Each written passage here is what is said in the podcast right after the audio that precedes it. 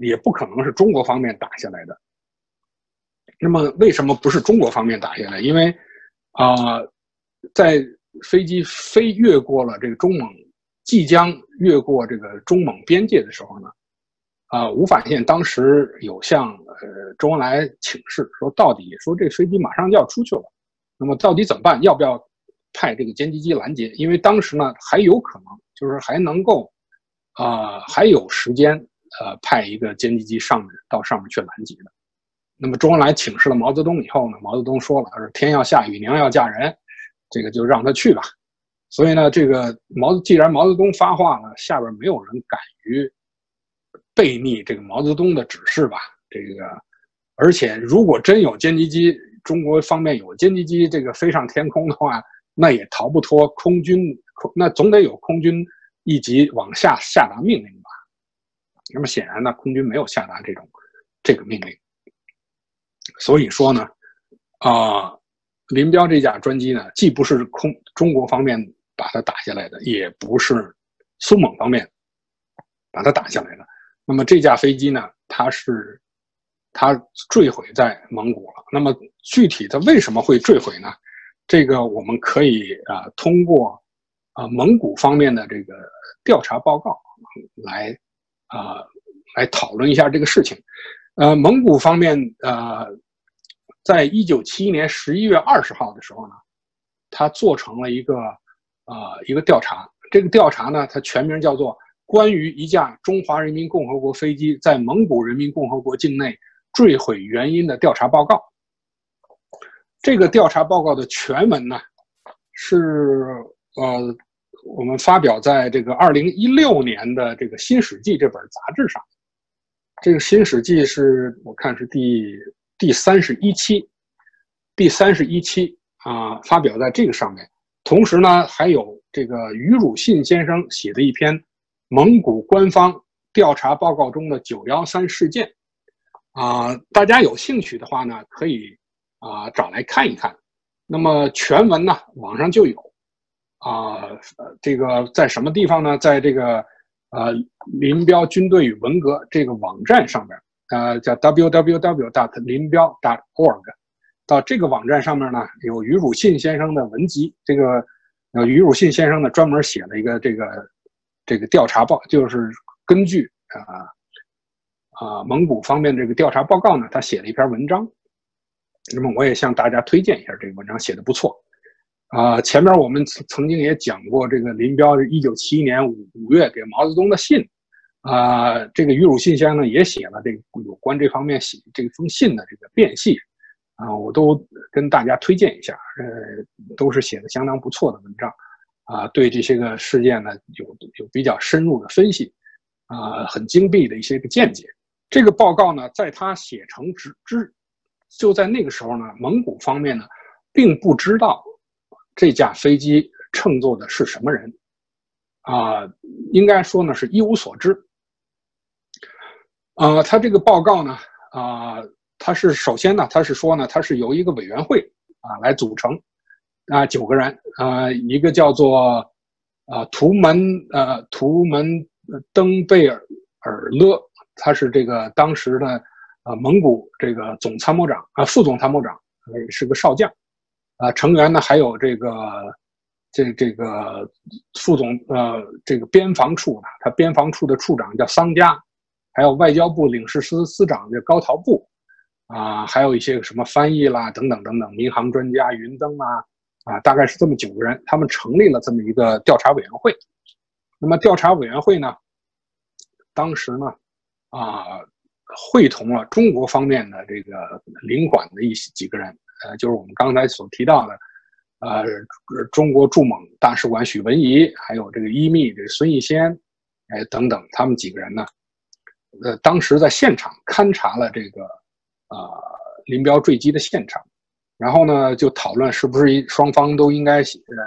写一个有关备忘录啊，呃，当然他们之间呢，在军用或者民用方面呢是有争执的，比如说。呃，蒙古方面呢就认为说，你这个是就是一架军用飞机，啊，因为什么呢？你这个上面都是军人呐，都穿着军装啊，呃，而且有手枪，还有冲锋枪，啊，你就是一架军用飞机。那么中国方面呢，就说这是这这个飞机上明明写着中国民航啊，这是民用飞机啊，那只不过是民用飞机上坐了几个军人而已。双方就在这上扯不清啊。那么蒙古方面呢，当然，呃，他就认定了这你就是个军用的。呃，之所以他认为是军用的呢，他就觉着说，你这个军用飞机呢，你跑到蒙古境内来，你肯定是有有目的的。你是这个是有侦察呀，或者有什么等等这些东西。当然，蒙古方面他也没有证据说这架飞机有什么侦察方面的这种设备，因为这架飞机的确是没有的。那么这家这个这个蒙古方面这个这份报告呢，他也承认，他说呢，我我们当时呢也咨询了苏联的这个军事专家啊，那么。相信呢，这个苏联的军事专家呢，也到现场，或者是给蒙古方面提供了相当的一些个咨询，这这方面的这种这种啊咨询吧。啊，当然除了这个罹罹难人员的这个遗体以外啊，他们发现了，比如说发现了手枪，有七把手枪，还有一把这个折叠式冲锋冲锋枪，啊，啊，还有其他的一些个。啊，非常零零碎碎的这些个东西，啊，所以呢，他这个报告呢，他就说呢，就是这个九个九具尸体呢，呃，身体外表都很正常，没有异常的枪击的痕迹，啊，机上乘员呢，就是因为飞机在这个坠毁过程当中呢，由于这个摔撞，呃，和这个烧这大火的这个这个燃烧而导致死亡，所以呢，我们看他这个调查报告呢，实际上他也否认了。这个飞机里边有发生什么搏斗啊？有发生什么啊？这个这个这种争执啊？这个因为这个没有证据来啊，没有证据啊予以呃这予以这个证实。他还说啊，说这个啊，我们认为啊，这是一架这个就是一架这个军用专机，那么这个是中国军方所拥有的，机上的人员都是军官。啊，当然，蒙古这个，这个，你说他这个这个说法错不错啊？他也不错。那么他确实是，因为中国的专机啊，通通都是军方来控制的。因为能够作为作为这个专机使用的，实际上只有中共高层那么极少数的人了。因为毛泽东是不坐专机的，那么坐专机就只有谁呢？那只有这个林彪了。在下边当然还有周恩来啊，还有其他的中共其他的这个这个高层人士。所以中国的这个专机虽然是是是是民用，但它所有的专机呢都是在军方的这个控制之下，军方的领导之下。所以呢，他这个专专机师呢，他实际上就是空军这个下属的一个非常特殊的这么一个一支部队了。所以蒙古的这种判断呢，当然也不能算错了啊。那么，但是中国方面呢？因为这这个蒙古驻中国大使馆驻蒙古大使馆这几个人呢，他们并不清楚飞机上是什么人，所以呢，他们也不愿意承认，呃，不愿意承认这是一架军用专机，因为他们觉得说，一旦我们承认这是一架军用专机，那不是自己就理亏了吗？你一架军军事用途的飞机，凭什么跑到跑到你这个蒙古境内来？说不通的。所以呢，这个中方呢就在谈判的这个双方这个讨论这备忘录的时候呢。啊，中国方面的人呢，就一直否认这个，就一口咬定这就是民用。啊，当然现在我们看呢，这个扯这个军用民用，现在呢，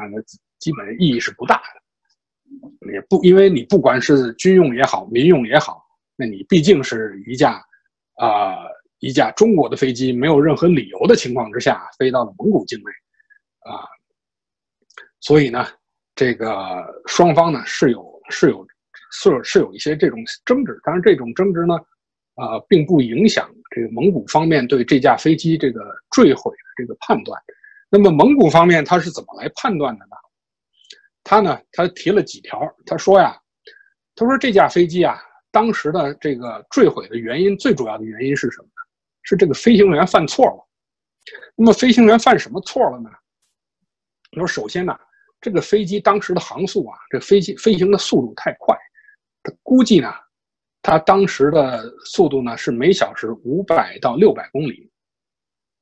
而且呢，这个着陆的时候，飞机在着陆的时候没有，啊，没有放这个起落架，也没有轮胎，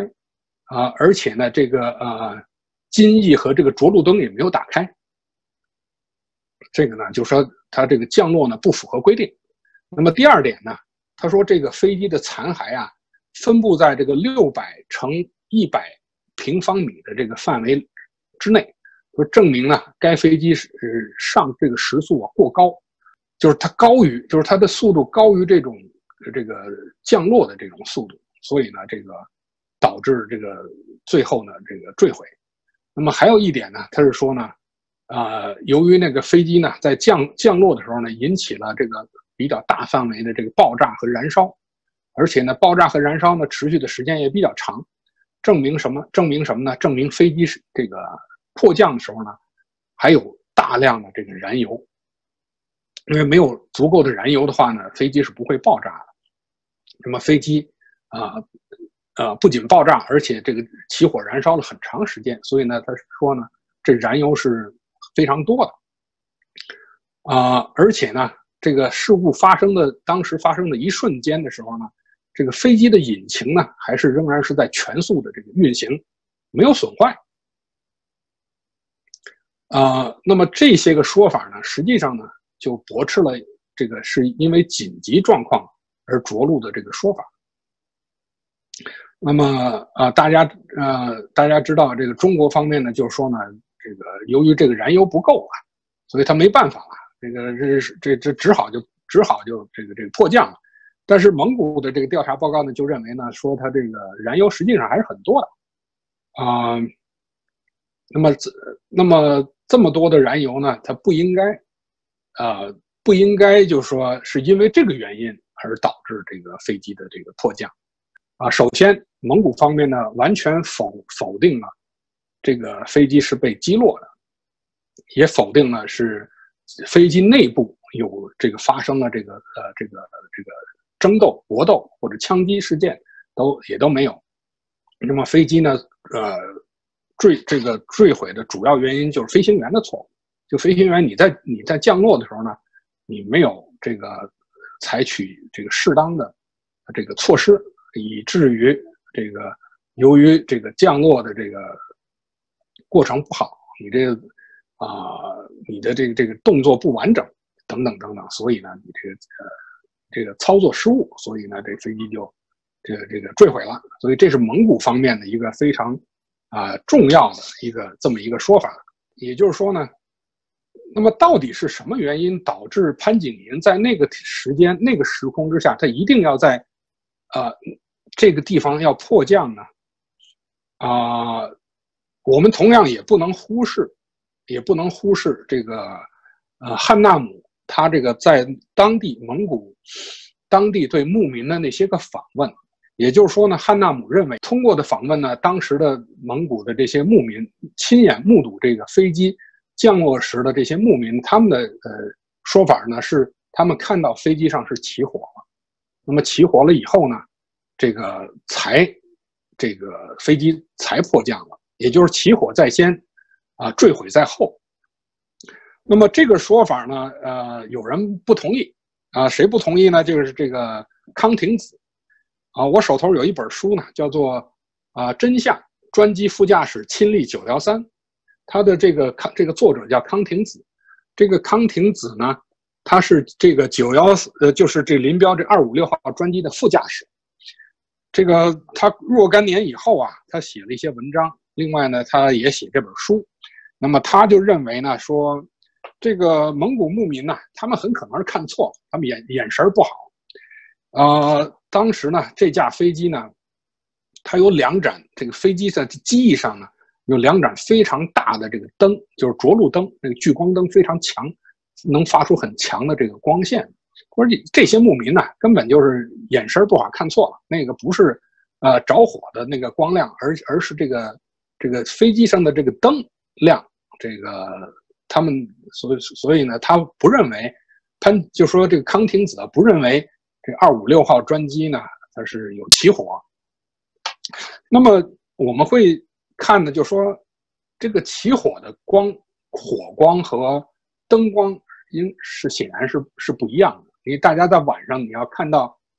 一一个一个车子的这个开过来的这个灯光和一个车子如果这个车子着火了的那个发出的光，这两种光一定是不一样的。那这这这个人的眼神再不好的话，恐怕这种灯光和火光应该还是能分得清楚的。再说呢，你那人家毕竟是现场看到的，而且还不是一个人，不是说仅有一个牧民看到了，而且呢，我们看到就说他有有那么两三个，都是持同样的观点，就是说他们的确见到了这个飞机在迫降之前呢，这个这个机尾部分呢，它有它有起火，机翼部分啊是有是有起火的，那么。如果它飞机什么事情都没有的话，又有燃足够的燃油的话，它为什么一定要在这个温杜尔汗那个地方，非要在那个地方迫降呢？难道不它不可以再往前走一走，或在周围转一转，找到一个可以降落的机场？因为温杜尔汗呢是有机场的，这个当然机场不大，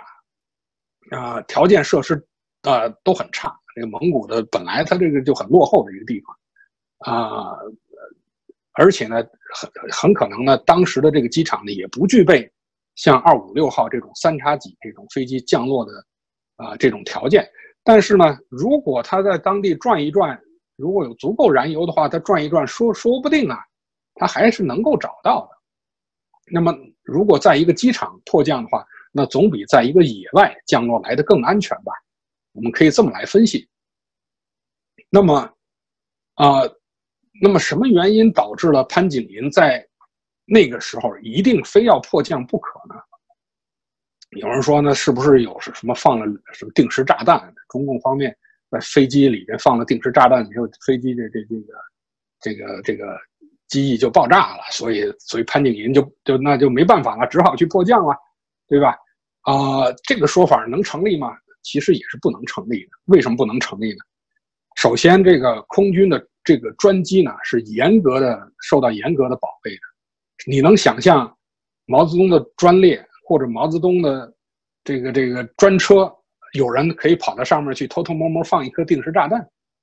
同样，林彪的专机那是中国第一号的专机，有谁可以偷偷摸摸的可以绕过那么严格的保卫，放上跑到飞机上去放一颗定时炸弹？那你怎么能保证这颗定时炸弹正好是在林彪乘坐的时候，而且正好又跑到了蒙古，它才爆炸呢？如果它提早爆炸了呢？如果你那时间你怎么能控制好、掌握好这么准确的一个时间？这是不可能的。所以说，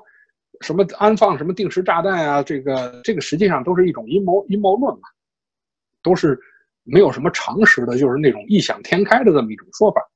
那么飞机的这个机翼上有没有可能着火呢？啊，山海关机场的一个这个一个这个一个参谋呢，他给了一个说法，他的他的说法是什么呢？他说这架飞机在起飞之前呢，由于起飞的太过仓促，啊，当时呢给飞机叫来了两部这个加油车这个加油，那么由于起飞的时候非常仓促，这个。林立果当时拿着手枪，这个在跳上这个飞机以后，命令加油车立刻这个离开。开这个加油车的这这个战士呢，叫刘三儿。这个老兄呢，这这开着这个他他他他他不敢他不敢这个不听话，赶紧开着车就往边上躲。但是呢，由于飞机的速度比较快，所以呢，这个飞机的机翼呀，就打到了卡打到了这个加油车上面的一个这个这个装置上面，所以导致机翼这个破损。所以呢，这个飞机的机翼呢，实际上它在起飞的时候呢，由于这个跟加油车的这个碰撞啊，所以机翼是受到了这个这个这个损伤的。那么在飞行了这么长一段时间，空中，那么会不会是这个这个机翼的破损导致了里边发生了一些这个状况，导致了机翼的起火呢？这也不是说没有没有可能。所以这个呢也是有可能的，所以呢，我们现在也不能完全否定，就是说，啊，这个飞机上没有发生事情。那么很可能就是发生的事情呢，就是说，机翼上是有这个起火，所以在这种在这种紧急的状况之下，潘景林呢不得不采取这个紧急的措施，啊，在啊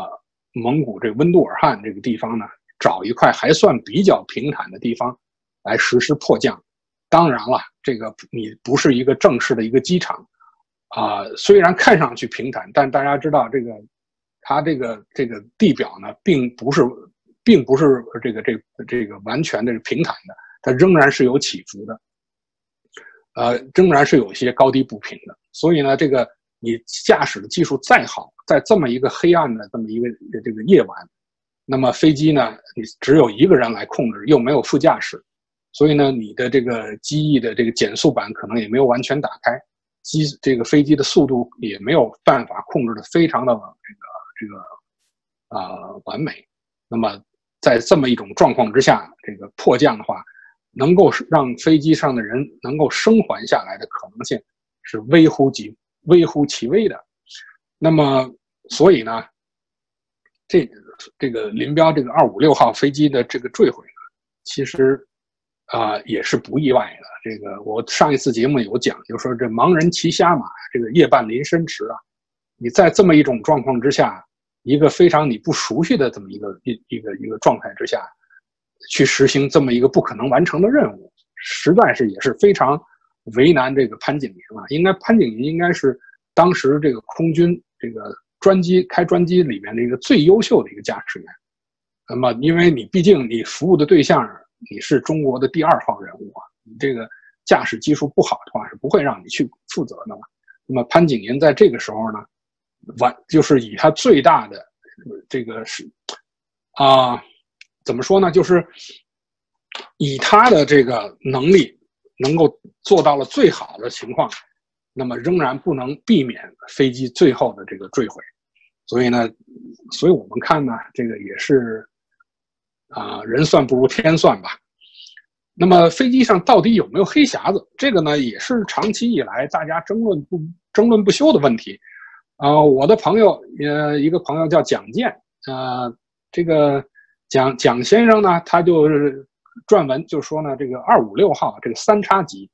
一 E 一就是一二三四的一 E 是 A B C D E 的，就是一 E 这个型号的飞机呢，它根本就没有黑黑匣子，或者就是说呢，啊，就算有的话呢，它仅仅是一个飞行数据记录器，它也不是这个啊语音这种啊语音的这个这个这个记录器。但我另外一个朋友呢，就是对这个林彪事件。呃，林彪这个很有研究的这个舒云女士呢，她就认为，这个这二五六号飞机上就是有有黑匣子，呃，这个双方这个争论争论不休，到底有还是没有？呃，说法是不一的。啊，根据这个空军有关的这个手册呢，是说呢，三叉三叉戟二 E 二 E 型的这个飞机呢，有这个飞行这个数据的这个记录器，那么。一 E 这一架这个型号的飞机到底有没有呢？这个空军的这个这个飞行手册上呢，他没有提，没有提这件事儿。啊，那么就算是有的话吧，我们退一万步说，就算有的话呢，首先，那么你这个呃记录器是不是呃这个能够顺利工作的？第二呢，这个记录器这个黑匣子能不能啊能不能就是有没有受到这个损损坏？那么第三点，也就是说呢，掌握了这个，就算有这个黑匣子的话呢，有没有能够解密黑匣子这个设备？那么实际上呢，中国方面买了买这几架飞机的时候呢，实际上当初呢是买的二手货，就是从中国呢是从巴基斯坦买来的，因为中国跟英国那时候呢，它这个这飞机是是英国生产的，那么英国把这个飞机呢卖给巴基斯坦。巴基斯坦用了一阵儿以后呢，转手卖给中国了，因为中国当时的这个这个飞机呢是很差，都是那种苏式的螺旋桨式的飞机，所以呢，它这时候进口的这个这种喷气式的这个飞机，而且呢，确实喷气式飞机呢飞得更安全、更舒适，啊啊，速度更快，所以呢，当时呢，中国就进口了四架，进口了四架以后呢，基本上呢都安排成这个空军的这个专用。其中的一架呢，就改编成了这个，呃，类似于空军一号这种，也就是这架专机呢，只只是林彪一个人用。啊，所以呢，这个这架飞这个这转手来买了这这几批这个二手货呢，啊，当时呢，据说这个康廷康廷子这个先生呢，他就说呢，他当时受训的时候呢，由巴基斯坦的这个空军给他们这个这个授课的时候就提到说有黑匣子，但是黑匣子你也不用管它，因为什么呢？这个你你他平时呢他也不工作，只有你飞行的时候呢他才会他才会工作。那么啊，只有出事儿以后呢，你去拿拿来黑匣子。你才能够解密其中的一些个内容，知道最后这个飞机最后三十分钟都发生了什么事儿。那么显然，中国进口这四架飞机时候，并没有进口解密黑匣子这些个设备。呃，为什么呢？因为黑匣子这个生产的公司呢，跟生产飞机的公司呢，并不是一个公司。所以呢，中国当初进口这个从巴基斯坦进口这四架飞机的时候，也不可能。向这个这个黑匣子这个这个生产黑匣子的公司呢，去进口这种解密的设备，好像也没这个必要。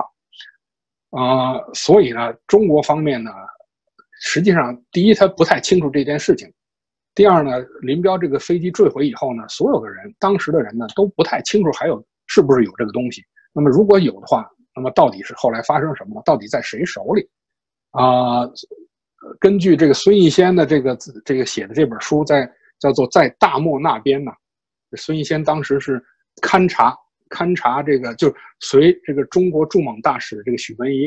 啊勘察这个林彪坠机的这个当时的一个呃工作人员，他是个一秘。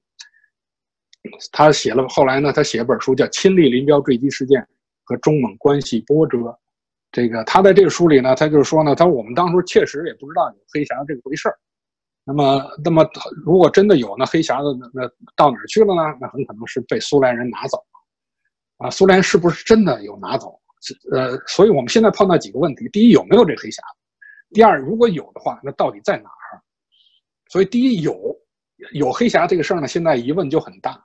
那么，退一万步来说，呃，真的是有这个黑匣子。那么，这黑匣子现在到底在谁的手里？啊，应该不是在蒙古人手里。啊，因为如果在蒙古人手里的话，他写这个调查报告的时候呢，他应该就把这个黑匣子这问题就提出来了。所以呢，他这个这这份调查报告他没有提这件事情，显然呢，蒙古人手里并不掌握这个东西。那么，如果真有这个黑匣子掌握在谁手里呢？那也可能很大程度上呢是掌握在苏联人手里。那么，据这个这个汉纳姆。到苏联去调查呢，啊，也曾经问过苏联人，问过克格勃，说啊，有没有这个，你们有没有这个东西？据苏联人讲，说那个那上面没啥东西，没有任何东西，啊，所以呢，这个呢，就是我们就是把这个说法呢，就放先放在这儿，先跟大家做这么一个说明，就是退一万步来说，真有这个黑匣子，那么确实。有的话，那他很可能很大程度上，他应该在苏联人手里。但是苏联人又说了，这里面没有没有内容，没有什么内容。所以呢，我们就看呢，很可能黑这个有有所谓的黑匣子呢，很可能是指指的是这个飞行数据的这个记录仪，而不是有一个什么语音的这个记录仪。啊，更不可能有那个我刚才我们所说那何仁义。所披露那五分钟的这么长时间的这么一个，这个这个非常是这个生龙 活现的这么一段这么多个对话，那也是不可能的事情。那么当然还有人不服了，比如像这康廷子，那康廷子就不服，他说这个黑匣子一定是有的，这黑匣子一定是记录了这个当时这飞机上有这个争吵，一定是这个这个飞行员潘景寅发现了这个这个林林彪他们要叛党叛党叛国。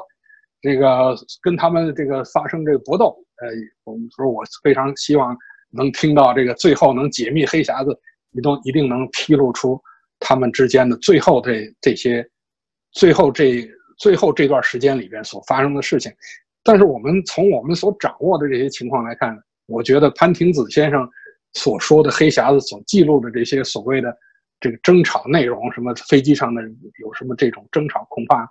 它是永远不可能实现的，永远不可能啊得到的吧？至至少是飞机上几几点结论，就是飞机上呢，第一没有发生任何的枪击，飞机内部没有什么搏斗，啊，那么那么飞机呢，这些飞机上人员的这个死亡呢，基本都是在坠机过程当中互相这个碰撞，这个呃燃烧大火燃烧所导致的。那么迫降失败，那么基本上呢，跟中中蒙双方的感觉呢是差不太多的。也就是说呢，在那种情况下呢，这个飞行员的驾驶操作呢，啊，这个不到位，那么最后呢，导致这个飞机这个没有迫降成功，应该也不是这个飞机呢，也不是被击落的，也不是被定时炸弹或者等等等等这种这种外力介入的这这么一种状况，这么一种状况所导致的。所以整个说来呢，啊，林彪的这个二五六号专机的坠毁。是在一种非常特殊的这么一种情况之下，啊，在我看来呢，就是说呢，飞机它在飞离了中蒙，飞飞越了中蒙边境之后，那么经过了三十来分钟的这个飞行，飞机上呢，因为不明的原因，导致有这个机翼方机翼的这个这个起火，那么起火了以后呢？啊，潘景寅呢，在这种特殊的、非常紧迫的一种情况之下呢，啊，实施这个迫降，但由于呢各方面的因素都不具备，所以呢导致迫降失败，啊，飞机最最后呢，最后呢这个机毁人亡，就大概就是这么一个过程。好，今天的节目呢就跟大家讲到这儿啊，咱们下一期节目再见啊，谢谢大家观看。